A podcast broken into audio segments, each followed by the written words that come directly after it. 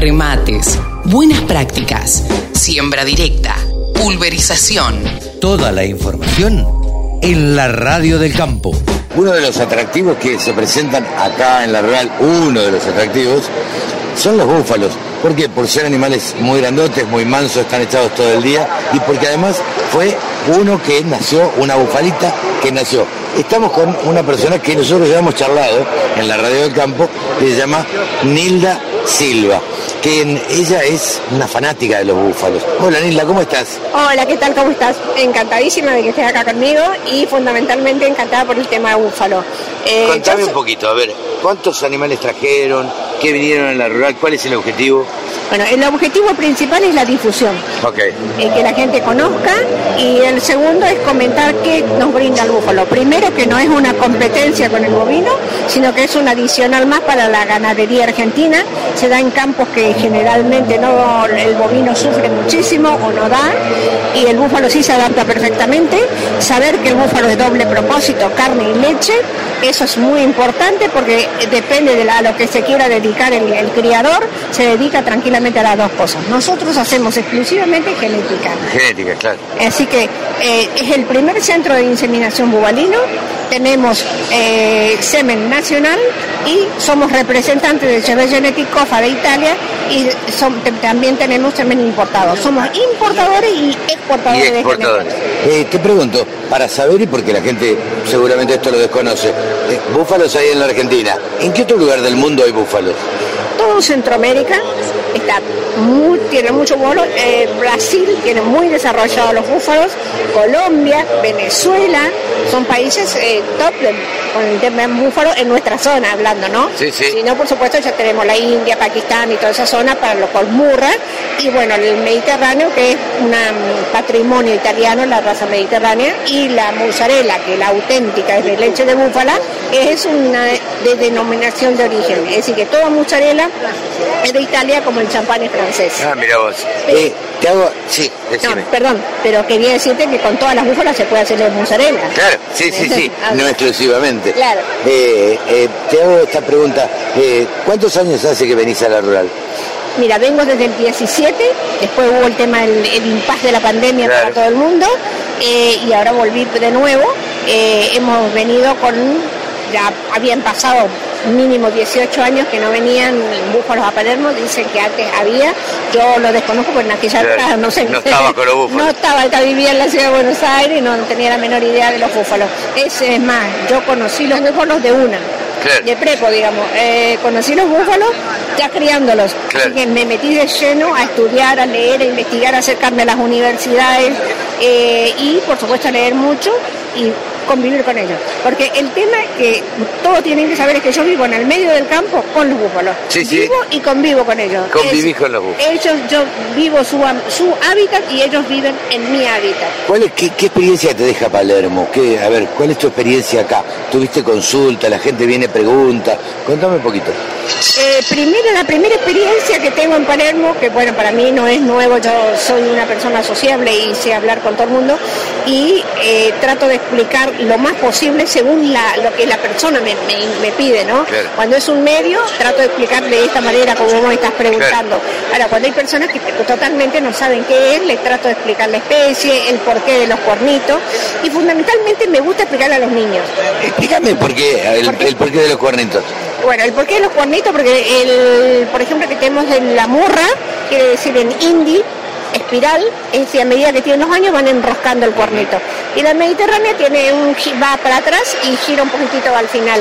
Eh, es una característica. Y un poquito son morfológicamente también un poquito más diferentes. Los burras son más redondos, como si fueran, parece, aparentemente, qué sé yo, yo digo es un salchichón y el otro un queso barra, porque los otros son como más cuadraditos, pero ambos son muy carniceros y muy lecheros. Llama la atención que no tengan pelo.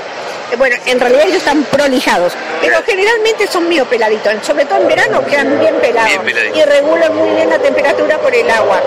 Y me gusta explicarle a los chicos, porque los chicos son lo que un adulto tuvo la posibilidad de agarrar en un Google y decir, mira, ¿qué es un búfalo? Bueno, cuando el nene viene y dice, mire, que todo oro que toro, entonces yo le digo, no, no, no, vamos a empezar por una cosa, que tenga un cuerno no implica que sea un toro. Porque puede tener un cuerno y ser una Ser una vaca. vaca, claro, o una entonces- hembra. O una hembra. Entonces empezamos de ahí. Entonces yo les explico y me, me gusta darle esa didáctica porque me, me- me encanta que los chicos eh, aprendan eso. No solamente el búfalo, sino saber que no un cuerno no, no identifica el sexo. Claro, claro. Contame de esta preciosura que nació al otro día que llegó. Bueno, se llama Giuseppina.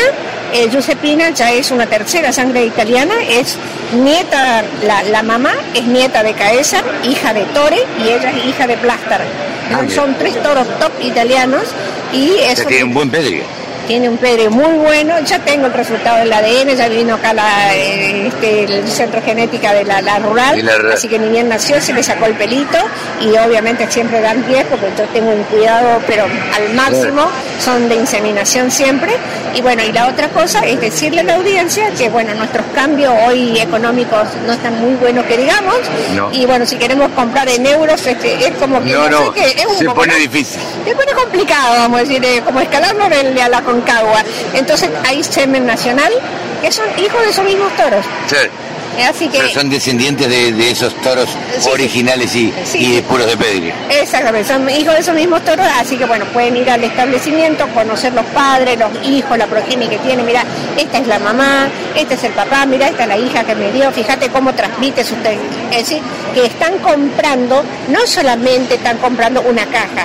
Cuando vos compras una caja muy bonita, porque el toro está bonito, Sí, vos compras el biotipo. Claro. Y cuando vos compras una caja, pero tiene bombones adentro, entonces quiere No, no. decir que vos compras el biotipo y compras, ejemplo. y compras la genética. Y la genética la que trae consigo todo lo que va a transmitir a su progenie. Eh, cuando uno ve el búfalo animal por el tamaño y, y demás, piensa que la carne puede llegar a ser dura. ¿Cómo es la carne de búfalo? Bueno, la carne de búfalo no, no precisamente es dura, que son animales longevos, viven hasta Ajá. los 20, 25 años. Obviamente, te comer una, carne de un animal que tiene Claro. 15 años, seguramente Va no va a ser- blanda. claro. Pero la carne de búfalo, la diferencia que tiene, primero, no es marmolada, Ajá. es absolutamente Magra. magra. La grasa está por encima, está por arriba, así que si vos querés sacar toda la grasa, la sacáis y la querés con grasita, la comés con grasita.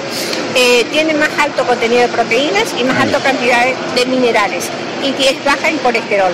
Eso en cuarto de la carne. La leche tiene mayor cantidad de proteína, es blanca porque no tiene betacarotenos, tiene directamente vitamina A y tiene mucha más cantidad de proteínas y de grasas. Entonces, al tener mayor cantidad de materia seca, tenés, obtenés mayor cantidad de kilos de, de queso con cantidades de leche, es decir, mayor cantidad de, de- de- kilos de queso en menor cantidad de, eh, leche. de leche. Nilda, qué fanática que sos de búfalo.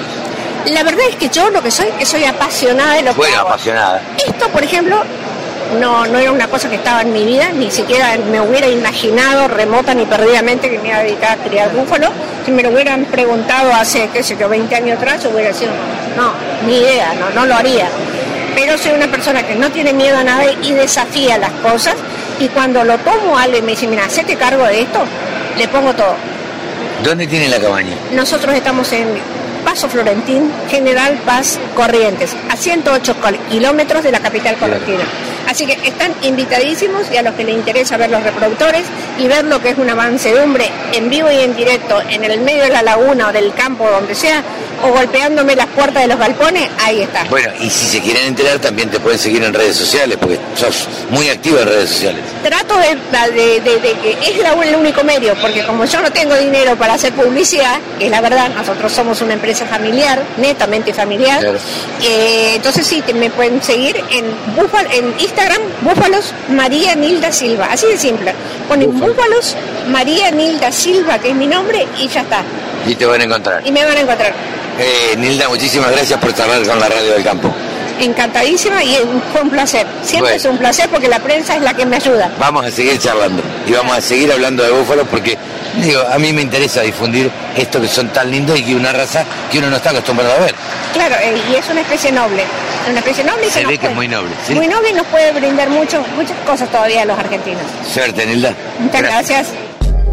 24 horas. Los siete días de la semana. Toda la información que te interesa. Toda la música que te acompaña.